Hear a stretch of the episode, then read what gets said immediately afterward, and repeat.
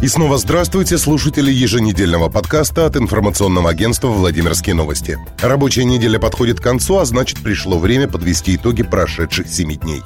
Одной из самых главных тем региональной повестки стала ситуация вокруг областной клинической больницы Владимира. Сначала пресс-секретарь губернатора в своем телеграм-канале написала, что главного врача этого медучреждения уволили с занимаемой должности – Причин, объясняющих этот поступок, озвучено не было. Более того, увольнение было оформлено несколькими днями ранее, чем информация просочилась в прессу. Ну а вот дальше стало еще интереснее. Директор департамента здравоохранения Алексей Мазалев сообщил, что не в курсе таких кадровых решений. А в здании больницы в это время работали силовики. Они проводили обыски и выемку документов. Оказалось, что руководство УКБ подозревается в растрате бюджетных средств. Якобы фигуранты дела при поддержке областного депздрава вступили в сговор с московской фирмой, для победы которой были умышленно сформированы условия электронных торгов. Вполне вероятно, что прибыль, полученная участниками этой махинации, составила чуть больше 20 миллионов рублей. Чуть позже пресс-служба Белого дома разослала по СМИ официальное письмо, в котором объяснила причину увольнения главврача. Как следует из документа, поводом для этого стало отсутствие со стороны руководителя ОКБ системного подхода к организации здравоохранения. Областная клиническая больница, имея все возможности для оказания доступной и качественной медицинской помощи жителям всей Владимирской области, не использовала их. Чуть позже объяснил суть претензий Алексей Мазалев, директор департамента здравоохранения. Дмитрий Медведев подписал распоряжение, по которому изменится размер вносимой гражданами платы за коммунальные услуги. Для Владимирской области индексация платежей составит 3,6%. Последний раз тарифы на коммунальные услуги для 33-го региона меняли в июле этого года. Сейчас Владимирская область находится на 62-м месте из всех субъектов Российской Федерации по расходам за услуги ЖКХ. Суздале могут достроить аквапарк, брошенный несколько лет назад. Напомним, собственник объекта Олег Жуков в 2012 году принял решение строить ФОК по типу аквапарка. Гендиректор турцентра привлек к проектированию немецкую компанию. Комплекс в 6 тысяч квадратов мог объединить под одной крышей около 90 видов спорта, 20 из которых олимпийские.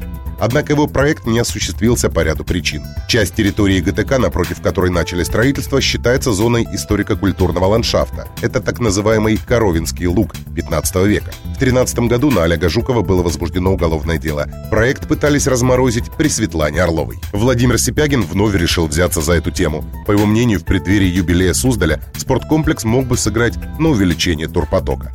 Во Владимире состоялась итоговая встреча между руководством Владимира Суздальского музея-заповедника и представителями бизнес-сообщества. Итогом стало окончательное утверждение тарифов за использование изображений объектов ВСМЗ в коммерческих целях. Виктор Павлов, депутат «Единой России» из Мурома, отправился под домашний арест. По версии следствия, Павлов, являющийся директором муниципального унитарного предприятия округа Муром «Рынок», преследуя корыстные цели, потребовал с одного из предпринимателей незаконное вознаграждение в размере более 340 тысяч рублей за предоставление торгового места и беспрепятственное осуществление торговой деятельности. За подобную деятельность ему приостановили членство в партии и отправили под домашний арест. Это не все криминальные новости из Мурома, связанные с партией власти. Председатель Комитета по развитию потребительского рынка и продовольствию администрации подозревается в злоупотреблениями должностными полномочиями. Муниципальная служащая в период с сентября 17 по октябрь 19 года, используя предоставленные полномочия, поставила предпринимателя, осуществляющего торговлю продуктами питания для населения, в зависимость от личных решений. При этом председатель комитета за разрешение ярмарочной торговли в наиболее привлекательных для потребителя местах и общее содействие предпринимателю – потребовала передачи ей денег и продуктов питания. Общая сумма ущерба, причиненного потерпевшему, составила более 2 миллионов 300 тысяч рублей. Об этом сообщили в региональном следкоме. В Октябрьском районном суде продолжается рассмотрение дела начальницы управления региональной Росгвардии Алфии Мокшиной. Бывшего руководителя обвиняют в вымогательстве взяток со своих подчиненных. Суд допросил уже второго потерпевшего по этому делу.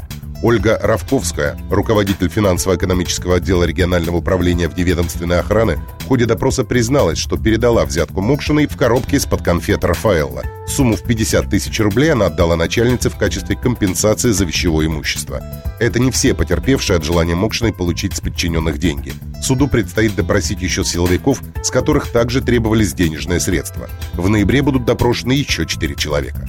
На этом наш подкаст завершен. Все остальные главные важные читаемые и обсуждаемые новости, как всегда, на сайте vladimirnews.ru. Оставайтесь с нами. Хороших вам выходных.